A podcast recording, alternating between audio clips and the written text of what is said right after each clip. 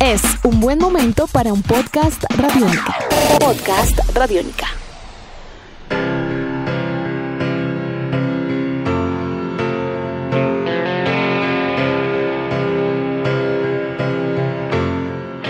Hola, hola, bienvenidos a una nueva edición de Tribuna Radiónica, un podcast dedicado al deporte, a la vida y a las historias de vida alrededor del deporte. Edición número 42 de esta propuesta sonora que traemos a todos ustedes y de la cual a propósito agradecemos sus sugerencias, sus inquietudes y demás para hacer de este un producto cada vez eh, más eh, pleno a los oídos de cada uno de los que en este momento lo han descargado. Esta es la edición número 42 de podcast Tribuna Radiónica. Pasa el tiempo, pasan los años y pasó una racha bastante importante de Messi y Cristiano como los mejores de la temporada. Desde Kaká en la temporada 2007-2008 más o menos, si mal no recuerdo, la dualidad Messi-Cristiano nunca se vio amenazada a la hora de los galardones, a la hora de los reconocimientos hasta la temporada 2017-2018, en la cual en la gala de los premios de Best, pues se ha premiado a Luka Modric como el mejor de la temporada por su buen mundial, por haber ganado la Champions, por haber dado una faceta al juego de sus respectivos equipos, el Real Madrid y el seleccionado de Croacia, un nivel distinto y una pincelada distinta, pero lo de Luka Modric no ha sido casualidad, todo el mundo sabe las bondades futbolísticas de este mediocampista que se nos antoja es muy completo. No solamente marca, también eh, va al ataque. Es uno de los jugadores que, sin lugar a dudas, marca un hito en la historia del Real Madrid. Viene del Tottenham en una transacción que rondó los 30 millones de euros y tiene una historia de vida con la cual de pronto nosotros los colombianos nos identificamos mucho porque no fue nada fácil padeció de primera mano la guerra de Croacia en 1991, una guerra que se prolongó durante cuatro años y de la cual tuvo que ser desplazado por esta confrontación bélica junto a él y su familia. A los cinco años inclusive tuvo que trasladarse a otra región para poder estar tranquilo y a partir de allí comenzó una historia que solamente le ha traído satisfacciones. Pasó por el NK Sadar, posteriormente llegó a clubes de más alto nivel como por ejemplo el Dinamo de Zagreb, estuvo a préstamo en otros clubes y posteriormente llegó al Tottenham en la temporada de 2008 para ya trasladarse al Real Madrid en el verano de 2012. Con el conjunto merengue ha logrado cuatro Champions League, tres Supercopas de Europa, tres Mundial de Clubes, una Liga, una Copa del Rey y dos Supercopas de España, además de este subtítulo en el Mundial de Rusia 2018. Fue elegido el mejor jugador de la Champions en la temporada 2017-2018 y mejor jugador para la FIFA en la gala de The Best y a la espera, por supuesto, del balón de oro que otorga France Football, que no cabe la menor duda dará de qué hablar. Superó en una terna conformada por eh, Cristiano Ronaldo, que todo el mundo sabe las bondades futbolísticas de Cristiano en el Real Madrid, y también superó a Mohamed Salah, que con el Liverpool la rompió, la sacó del parque, pero que con Egipto en el Mundial no tuvo mayor trascendencia. Tal vez si Mohamed Salah hubiera tenido mayor suceso en el Mundial de Rusia, hubiera siquiera quedado en, el, en un nivel a la par de Luca en cuanto a votación se refiere. Bueno, Luka Modric, como gran futbolista que es, es una persona más bien tímida, por lo menos en su relación con los medios de comunicación. Tiene un entorno familiar muy cálido, una esposa, dos hijos y pues obviamente la adversidad le forjó el carácter. Y esto no tiene ningún tipo de discusión y ustedes lo saben perfectamente. Futbolistas como Juan Guillermo Cuadrado, deportistas como Rigoberto Urán que han padecido los rigores del conflicto en nuestro país, pues han logrado salir adelante y lo de Luka Modric se asemeja mucho a este tipo de circunstancias. Hablar de Luka Modric es hablar de humildad, hablar de grandeza y hablar también de eficacia y de magia con la pelota. Complementa muy bien al Real Madrid y el Real Madrid complementa muy bien a Luka Modric. No se puede hacer un porcentaje de quién le aportó más a quién, si Luka al Real Madrid o si el Real Madrid a Luka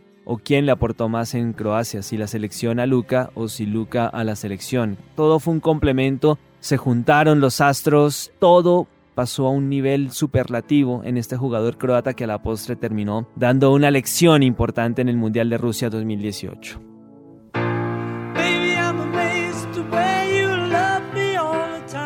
Siempre, siempre que tratamos de ahondar en este tipo de temas, en este tipo de anécdotas históricas, pues buscamos siempre voces autorizadas para hablar de ello. Para nosotros es un gusto, un honor, un placer tener en Tribuna Radiónica a Eduardo Vizcayart, comentarista de la cadena Fox Sports, de Telemundo Sports en el Mundial de Rusia 2018 y de una gran trayectoria en BN Sports, en ESPN, en muchas cadenas a lo largo de su carrera profesional. Y vaya, si es una voz más que autorizada para hablar de Luka Modric, a quien le comentó infinidad de partidos en cuanto a Champions se refiere en este último tiempo y por supuesto en el Mundial de Rusia 2018. Y acudimos a Eduardo porque es, aparte de uno de los comentaristas más importantes que tiene Latinoamérica en este momento, es una persona que se acerca mucho con el fútbol de Europa y entiende a cabalidad lo que es la idiosincrasia del futbolista europeo, lo que es la idiosincrasia de jugadores como Messi, como Cristiano y pues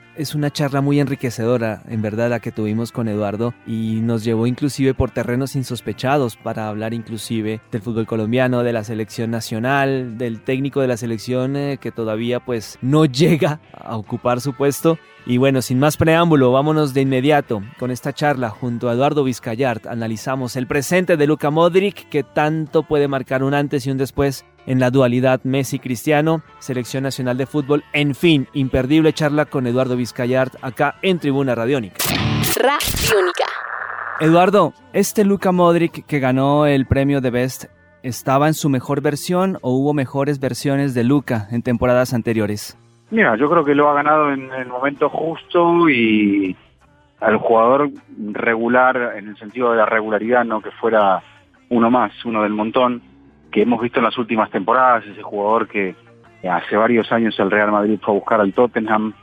y que desde entonces me parece que una vez que se ha sentado en el equipo del Real Madrid no ha defraudado, lo vimos en una versión superior en el Mundial, con un despliegue, con una entrega propia de esos grandes jugadores que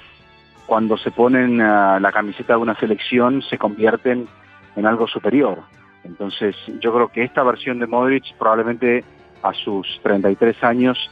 sea la mejor de siempre y creo que tiene el premio por lo que ha hecho una temporada muy merecido. Luego, si es el mejor o no es una cuestión meramente subjetiva.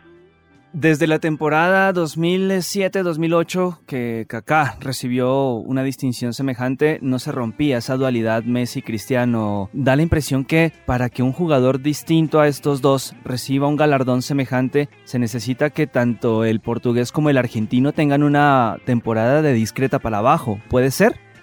Yo creo que el nivel del Mundial demostrado por Modric es lo que ha terminado de inclinar la balanza a su favor, porque creo que también podemos decir que la temporada Modric tiene el, galardón obtenido por el Real Madrid en la Champions, también es, en ese aspecto lo comparte con Cristiano Ronaldo, que hasta las semifinales fue una figura muy importante y que luego en esos dos partidos contra el Bayern o en, la propia definición no logró marcar y quizás probablemente eso le haya quitado un poquito de, brillo a lo que el portugués hizo durante todo el resto de la Champions con una cifra altísima de 15 goles al cabo de 13 partidos. Entonces creo que lo que termina por hacer pesar los logros y el rendimiento a su favor es lo que consigue en el Mundial. Messi también tiene una buena temporada a nivel del Barcelona, consigue la Liga y la Copa del Rey, siempre siendo una figura importante, siendo la bota de oro de Europa, pero queda de ver con la selección porque Argentina llega muy desorganizada al Mundial, entonces ahí sus posibilidades de mostrarse con la camiseta nacional, lo cual para él ha sido una asignatura pendiente, vieron esfumarse, ¿no? Y lo propio le pasó a Cristiano, Cristiano no tiene, más allá de ese gran partido que da contra España en el primer encuentro, no tiene un buen rendimiento, Portugal no tiene una buena Copa del Mundo, entonces yo creo que el carácter épico que alcanzó lo logrado por Croacia hasta plantándole cara a Francia durante los primeros 45 minutos de la final con el desgaste que traía, yo creo que eso llevó a encumbrar a Modric como el mejor de la temporada. Modric,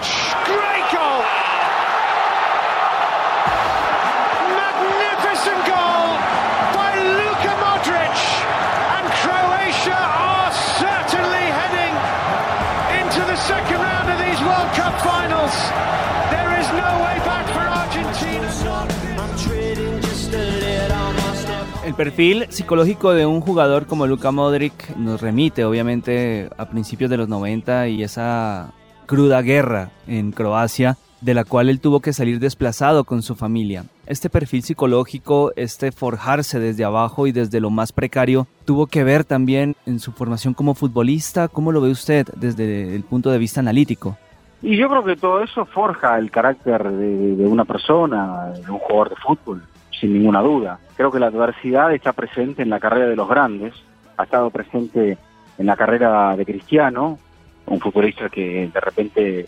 podemos llegar a decir que venía al cabo de, tener que dejar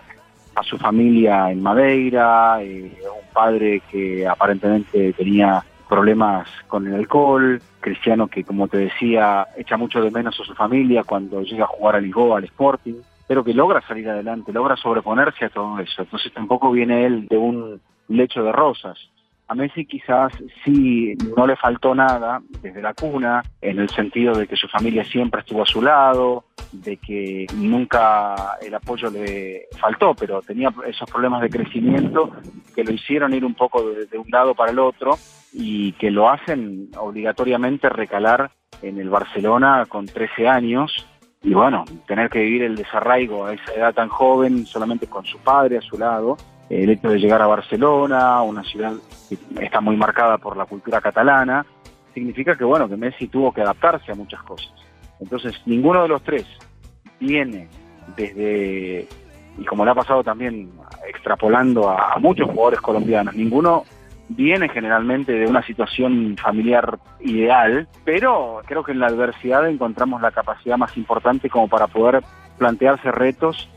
sobreponerse a las dificultades y poder llegar a, sí mismo a lo más alto.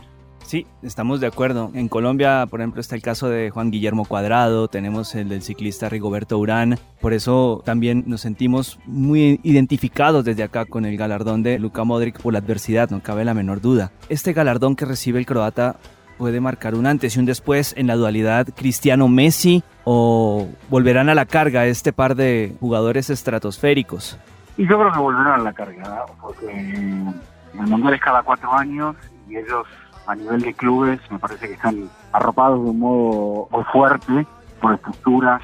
más de que Modric también siga siendo parte del Real Madrid. Pero yo creo que la temporada que ha vivido Modric será irrepetible. No creo que sea un hecho de que él pueda, más allá de que va a mantener su gran rendimiento, no creo de que alcance el mismo pico de repercusión a todo lo que ha hecho. Y esto le ha costado también en el Real Madrid. En el Real Madrid se ha puesto siempre énfasis en Cristiano porque era algo muy llamativo. O sea, hablamos de prácticamente un gol por partido. ¿Quién es capaz hoy por hoy de jugar a razón de un gol por partido? Sabiendo que un gol te puede brindar incluso una victoria misma. Entonces, con ese capital, creo que es difícil dentro del mismo equipo, como le ocurría a Luka Modric, pensar que él podía llegar a eclipsarlo de Cristiano. Entonces, me parece que también había un poco de cansancio, ¿no? Del duopolio Cristiano-Messi. Y quizás a partir de aquí, si la Champions nos presenta un ganador diferente, ya ambos, Cristiano a punto de cumplir 34 años, Messi ya con 31, para 32 en el mes de junio, yo creo que dependiendo de quién gane la Champions, ahí vamos a medir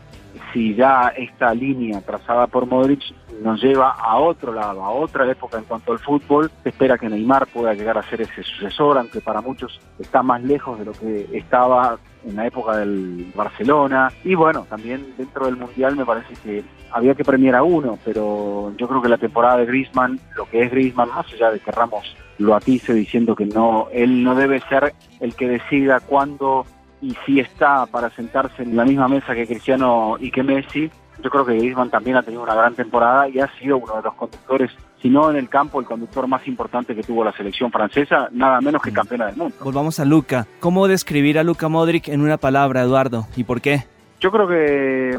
Luca Modric es el talento silencioso, porque prácticamente todo lo hace bien. Lo que pasa es que quizás por ese golpe de la guerra, por ese sufrimiento de haber vivido un conflicto tan duro, que le impactara tanto en su familia, me parece que el perfil de Modric ha sido el de un deportista que trabaja, que trabaja en silencio, pero que trabaja para ser el mejor. Y yo creo que forma parte hoy por hoy de un mediocampo de época, un mediocampo que, que tiene tres piezas que son distintas y complementarias, como él mismo, como Casemiro, que representa la fortaleza, eh, el temple, por momentos la dureza también necesaria dentro de un mediocampo, y del otro lado la precisión, la regularidad del alemán Toni Kroos. Yo creo que dentro de todo esto, sin ser un fantasista, como dirían en Italia, Modric le agrega la cuota de creatividad, la cuota de profundidad y la capacidad que él tiene para brindar no solamente el pase preciso, sino la entrega, la claridad aportando a las jugadas. Me parece que eso es lo que lo define a él, esas son todas sus virtudes, porque es un jugador muy comprometido, que tiene una alta entrega, pero que asimismo tiene muchísima calidad. ¿A qué jugador se le parece Luca Modric, Eduardo, de esos jugadores de antaño, de los que usted recuerda que eran mediocampistas que de pronto estaban adelantados a su época, pero que usted ve en Luca o recuerda algunos pincelazos de juego? Yo lo veo muy parecido hoy por hoy a, sin tener de repente esa clase que tenía superlativa a Xavi Hernández, y arranca desde la misma posición. Lo que pasa es que Xavi, para mí, un jugador eh, poco valorado, él sabía lo que iba a hacer, cuál iba a ser su primer y su segundo movimiento antes de recibir la pelota. Entonces impactaba cómo él, ya mismo con esa calidad que él tenía, desde la cuna, desde el desarrollo futbolístico, él ya dominaba y controlaba el balón, giraba a veces sobre sí mismo para perfilarse, para encarar la jugada y para armar el juego de su equipo. Modric es un jugador un poco menos vistoso en ese sentido, pero con el mismo tipo de entrega, el mismo tipo de capacidad de pase en corto y en largo, el compromiso con el equipo. Yo creo que a él es a quien más me recuerda, pero yendo, por ejemplo, hacia el jugador sudamericano, creo que él,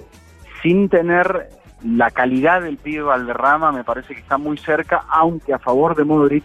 tiene una regularidad y una consistencia y una entrega que de repente a veces parece que el pibe no la tenía, porque el pibe daba la sensación de que estaba en la cancha y de que no estaba, de que caminaba y de que no corría, pero no se podía estar en todos lados como estaba Valderrama sin tener una amplia entrega física. Sí, totalmente de acuerdo. Para Zlatko Dalic, su entrenador en territorio croata, pues alcanza inclusive a ser el mejor jugador croata de la historia. Pero ¿puede entrar en la historia de los grandes, Luka Modric, o este premio de Best ha sido su pico más alto ya? Yo creo que va a quedar en la historia, sin ninguna duda. Me parece como ahora estamos hablando del pibe, estamos hablando de Xavi, y con el paso del tiempo vamos a hablar de Cristiano, de Messi, de Toni Kroos, de muchos otros. Yo creo que ya por el hecho de haber logrado lo que ha logrado y haber deslumbrado como lo ha logrado en un mundial a la vista de todo el mundo, valga la redundancia, creo que él ya tiene asegurado un pedazo de la historia. Entonces, me parece que en ese sentido es un jugador que perdurará y que me parece que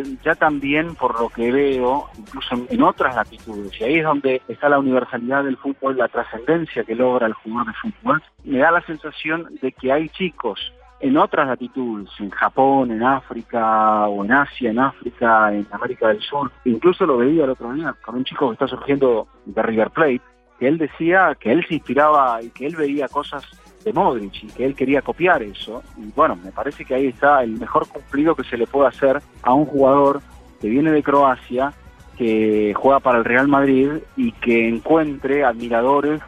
y jugadores que quieren digamos, extender su ejemplo o copiarle cosas. Eso me parece que es el mejor cumplido que a un futbolista se le puede hacer. Estamos conversando con Eduardo Vizcayart, comentarista de Fox Sports, estuvo con Telemundo en el Mundial de Rusia 2018, inclusive con Eduardo coincidimos en el Spartak, en el partido entre Colombia e Inglaterra. Eduardo, Colombia sin entrenador, ¿qué hacemos? Yo creo que Colombia debería apostar por un conductor del estilo de Peckerman, pero que pueda llegar a profundizar un poco la idea futbolística. O sea, si a Peckerman se le agradece en Colombia esa reaparición de Colombia en el mapa mundial, creo que también se le reclama que por momentos el equipo no haya tenido, cuando parecía que estaba muy bien a nivel de confianza, un poco más de osadía. Entonces tiene que ser un entrenador osado, un entrenador que pueda llegar a dar ese paso de crecimiento y no de retroceso. Me parece que Colombia con todo respeto lo digo, ¿eh? si busca lo que hasta ahora parece que ha sido la línea de rueda, por ejemplo, un técnico un poco más conservador, yo creo que es probable que siga sin poder potenciar a esos grandes futbolistas que tiene y que ha mostrado a lo largo de su historia. Entonces, yo creo que tiene que ser un entrenador que pueda darle vuelo al juego ofensivo de Colombia y que asimismo sepa interpretar el ser cultural de lo que es el fútbol colombiano y de lo que es el jugador colombiano. Entonces, yo creo que a partir de ahí, esa alegría del jugador colombiano, a la cual hay que de repente agregarle un poquito de orden, un poquito de trabajo, pero con tensión más bien, en el sentido emocional, es la que puede llegar a llevar a Colombia a grandes éxitos como el que tuvo en la Copa América del 2001 y como el que ha tenido en los últimos mundiales, sobre todo en el de Brasil, donde para mí estaba para llegar a un escalón más alto, mínimamente hasta la definición, a quedar entre los cuatro primeros, pero quizás esa falta de osadía de Peckerman probablemente le haya cortado un poco las alas al equipo. Claro, Eduardo. Resultamos hablando por un instante de la selección Colombia porque estábamos hablando hace poquito nada más de Zlatko Dalic y ese nombre salió a la palestra, al igual que otros como el de Bob Martínez. No sé si un técnico europeo pueda ajustarse a este reto, teniendo en cuenta que las eliminatorias sudamericanas son otra cosa. Yo creo que en cuanto a un técnico europeo deberá comprender que, si bien es cierto, hay muchos jugadores colombianos que actúan en Europa, nuestra idiosincrasia y sobre todo la idiosincrasia del colombiano es muy distinta a la de un jugador uruguayo, de un jugador argentino. Entonces, porque somos espíritus distintos, pese a que estamos en el mismo continente, tenemos influencias distintas. Y esa influencia caribeña, tropical que tiene el jugador colombiano, y no lo digo en el mal sentido, es distinta. O sea, desde el momento de que culturalmente en el sur del continente la música históricamente no predominante sea el tango y que luego, a medida que uno va aproximándose al Caribe, los ritmos tropicales sean los que dominen y los que muevan las piernas y contagien a la sangre, entonces estamos hablando de una idiosincrasia completamente diferente. Yo creo que un entrenador europeo sería un gran maestro, pero me parece que debería llegar a comprender muy bien el hecho cultural de lo que significa ser colombiano y de lo que significa el carácter federal que tiene Colombia, la fuerza de sus regiones, lo distinto que es ser de Cali a ser de Medellín o a ser de Bogotá o a ser de la costa o a ser de Bucaramanga, por ejemplo. Entonces, todo eso me parece que tiene que ser sopesado a la hora de poder elegir al conductor ideal. Entonces, yo soy un poco reticente al uh europeo, pero bueno, conocemos a estos entrenadores y sabemos que culturalmente son muy fuertes y que no van a llegar a improvisar y no van a llegar a tocar de oído, que van a tratar de captar muy bien la idea y de poder llegarle al jugador, que es lo más difícil. ¿no? Eduardo, debo confesarle que le conté a un círculo de amigos que iba a tener un contacto telefónico con usted y todos obviamente se entusiasmaron muchísimo porque, bueno, usted alcanzó a ser comentarista para el Cono Sur, ahora está, bueno, enfocado en el Cono Norte, pero acá en Colombia se le recuerda con un cariño muy especial. ¿Hace cuánto no viene por acá? Eh, hace unos cuantos años, mm. y yo creo que ocho años, 2010, 2011 quizás. Pero bueno, siento un gran cariño por Colombia. La verdad que en la época de ESPN pude viajar mucho por Colombia, entrevistar a grandes personalidades con aquel ciclo que tenía ESPN que se llamaba Perfiles, como Maturana, como Reneguita, eh, que marcaron, me parece, un poco una época de Colombia. Y si bien es cierto, las épocas son diferentes y el mundo va cambiando y la sociedad va cambiando, yo creo que eso, bueno, es algo que ha marcado a Colombia futbolísticamente, pero que esta generación de jugadores tiene otro modo de pensar, Colombia también está en otra postura, está tratando de dejar atrás el conflicto de la guerra, está tratando de solucionar situaciones históricas que han sido complicadas. Entonces, bueno, viviendo en paz, uno puede planificar la existencia de, un modo diferente. Y luego también tuve la fortuna de trabajar mucho con colombianos, de participar en un ciclo de radio en RCN junto con Oscar Restrepo. Y bueno, eso, quiera uno o no, es también parte de, del bagaje profesional que uno lleva y en ese sentido yo me he sentido también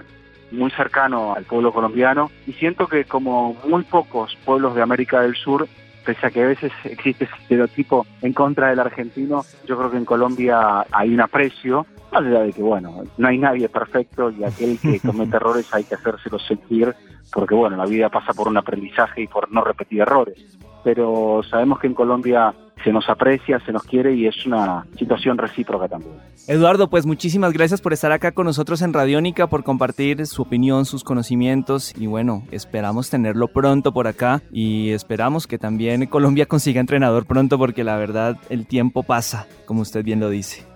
Sí, así es. El tiempo pasa y hay que prepararse porque el año próximo tiene Copa América, ya tiene el comienzo de la eliminatoria, o sea, se puede permitir eh, la federación este punto de, reflexión, de reagruparse, de clarificar las ideas, pero estas decisiones van a tener que ser tomadas pronto. Yo creo que antes de fin de año Colombia va a tener un entrenador, va a empezar a trabajar, hay mucho que trabajar, hay mucho talento en Colombia. Ojalá que el proceso próximo sea exitoso, que Colombia logre enhebrar un tercer mundial consecutivo, sería muy positivo para su fútbol, que los clubes sigan creciendo, que la liga colombiana siga creciendo y que bueno, que las próximas generaciones tengan mejores posibilidades que las pasadas en todo nivel, no solamente a nivel de los jugadores, sino también de los entrenadores y por qué no en nuestra profesión como comunicadores. Así que gracias por permitirme estar con ustedes y contactar con el público colombiano.